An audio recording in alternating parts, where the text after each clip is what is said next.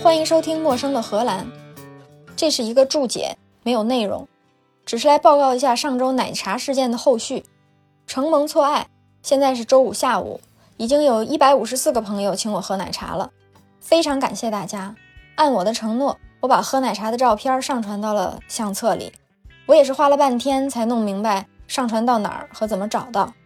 以下是找照片的声音说明书，有兴趣的话。您可以跟随我的声音一步一步往下走。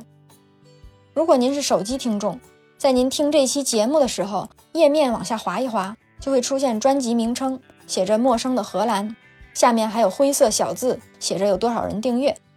点进去之后，专辑的名称和方形图片就会出现在手机的左上角，而主播的名字就会出现在专辑名称的下面，非常小的一个圆形图标，旁边是主播名字。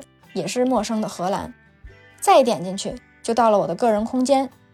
如果你手机屏幕有五寸到六寸大，那离你手机屏幕上沿大概四指宽的地方，就可以找到一组三个选项的目录：主页、作品和动态。